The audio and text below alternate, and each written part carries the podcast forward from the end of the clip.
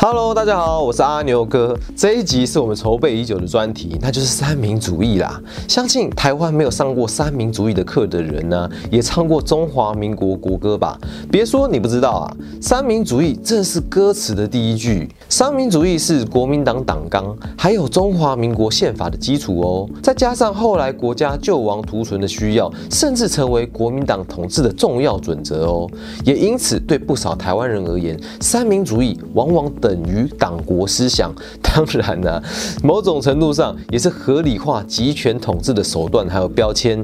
但有趣的来啦，以前还有三民主义课的年代，从教材会发现到，我们花了一大堆的时间在解读蒋中正对于三民主义的解释，却不知道创始人孙中山本人到底是怎么说的。那这不是一件很奇怪的事情吗？明明三民主义就是孙中山提出来的啊，他的演讲集也有被统整成三民主义，可是我们的。三民主义课却跟他无关，这是在哈喽啊！所以啊，你现在所认识的三民主义，其实某种程度路上不能算是正版的三民主义哦。那到底过去我们是在读什么东西嘞？真正的三民主义又是什么呢？让我们先来看看三民主义，这边要先分成三民和主义两个词哦。三民指的是民族、民权、民生这三个国家的发展阶段，合称三民。主义就是一种思想、一种信仰和一种力量。而主义这个东西啊，也是有进展阶段的哦。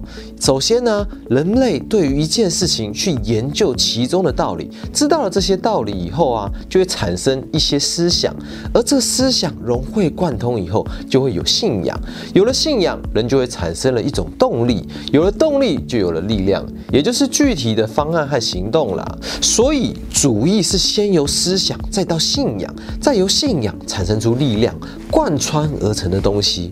听完呢，你有没有一种心灵相合的感觉啊？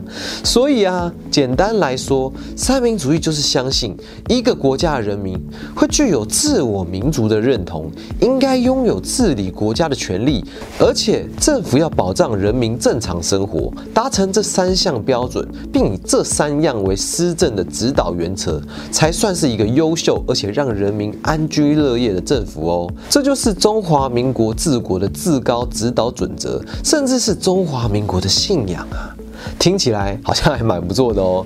所以照这个逻辑来看呢，主义跟宗教是很接近的哦，都是奉行原则，并去建立体系，最后用实质的行动去证明。所以也可以说，主义就是一种原则的信念。因此，一个国家说他信奉民族主义，就代表这个国家以民主为它的最高原则。那一个国家以信奉共产主义，就是以共产党宣言或是马克思理论为其最高原。原则啊？什么？你说现在的中国共产党信奉的是习近平新时代中国特色社会主义吗？那你确定他们真的是共产党吗？这是一个很深刻的问题哦。三民主义最早的概念源自一则 Po 文。这样讲起来，感觉好像有点猎奇啊，但放在时代的脉络下，可能真的是这个样子哦。孙中山在《明报》创刊号上发表文章：“欧美之进化，反以三大主义，曰民族，曰民权，曰民生。”说自己观察了西方历史，认为欧美之进步，就是因为经历了这三个阶段。阿三哥认为，罗马帝国就像是清帝国的方板一样，随着罗马帝国的灭亡，各个民族开始有了自己的认同，因此成立了自己的民。民族国家摆脱帝国的束缚，纷纷各自独立，这就是民族主义的崛起啊！但是这些民族国家虽然脱离了罗马帝国，各自独立，却还是用类似皇帝的制度哦，施行专制的统治，导致社会底层的人们起身反抗，争取自己的权利。因此啊，民权主义应运而生。所以，我们所谈到的民主自由的部分，其实在阿三哥的眼中啊，就是指民权主义。因此，孙中山认为，随着十八世纪末到十九世纪初，美国独立战争与法国大革命带动了一系列的革命热潮，使得欧美的专制体制崩坏，改为立宪政法治的方式统治国家，这就是民权主义发酵后的结果。而顺着民权运动一并发展的科学与工业革命，使得世界走向了文明，人们的物质生活都往前跨了一大步，这也就造就了许多经济的问题，例如过劳啦、土地分配不均啦等。问题陆续出现啊。因此，解决政治问题以后，接下来就是讲求生活品质的民生主义开始出现，而二十世纪就是发展民生主义的时代哦。中国因为长久的皇帝制度，没有国族的概念，也没有民权的概念，反正呢，大家都是奴隶嘛。但也因为这样啊，中国没有衍生出欧美国家的弊病哦，所以还不会有无政府主义者或是社会主义者等去倡导民生主义，反而可以借由这些人的力量，在中国先推行民生主义的概念，这样中国就可以不用走欧美的老路啦，直接完成三民主义的国家发展进程。这样。听起来好像很美好嘛，也可以看到当时革命党人某种程度上受到左派的思想，期望借由阶级革命与斗争来达到真正的自由民主，拿起人民的镰刀和铁锤，铲除帝国主义与资本主义的压迫。这样的三民主义啊，或许是造成中国后来成为共产国家的原因哦，也使得国民党后来亲美反俄，这真的是非常奇怪啊！难怪中国共产党会称孙中。中山为革命的先行者，更难怪国民党后来来台湾以后啊，三民主义会出现一大堆奇奇怪怪的补数跟调整了。毕竟最原始的三民主义其实就是立基在进步史观还有阶级斗争的基础之上啊。前面我们说到了三民主义一开始发表于《民报》发刊时，那《民报》到底是怎么样的一份报纸呢？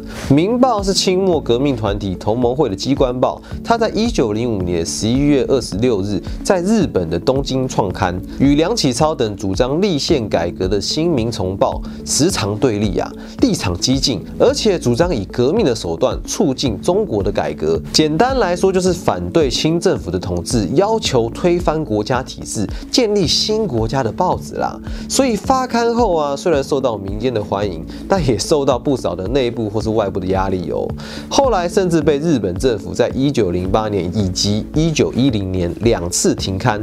但也不知道停刊的结果到底是是福是祸啦。当时流亡日本的革命志士，像是黄兴、孙中山、胡汉民等人，甚至是连国学大师章太炎，都曾经参与过《民报》的运作哦。在《民报》停刊后啊，这些主张革命的人们就一一回到了中国本土，实际参与中国内部的革命行动。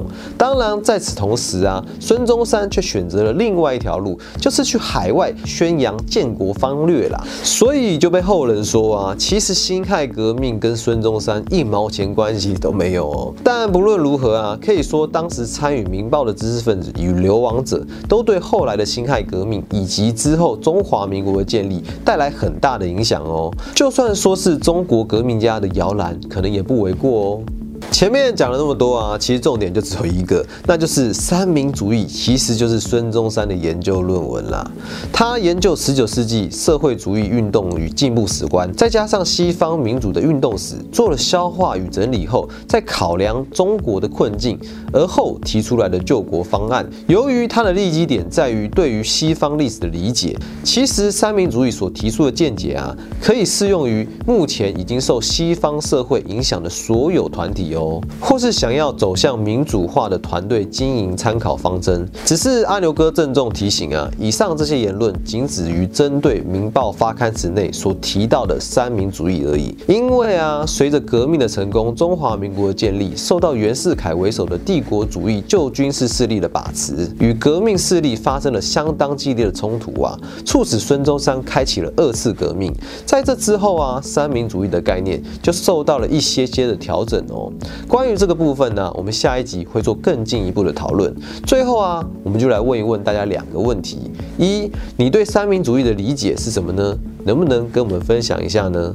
二，三民主义是孙中山所提出的救国方针，那你觉得他到今天还是如此吗？欢迎你在底下留言跟我们分享你的看法，也别忘了按赞、订阅跟开启小铃铛啊，并把这个节目分享出去，让更多人了解三民主义吧。如果有能力的话，也欢迎加入我们，让我们继续活下去吧。那我们下次见喽，拜拜。最近好像很少听到三民主义了，对，没有什么三民主义吧？对啊，应该不知道，如果不是我们本圈的人，可能近十年内也很少听到三民主义。觉得会不会再过个五年、可能十年，三民主义就会从我们的课本消失掉？对啊，感觉就啊，三民主义正逐渐消失中。对，国民党也不提了，这样。他们也不提，嗯，他们 他们现在提的不是三民主义，嗯，他们应该是提马克思主义。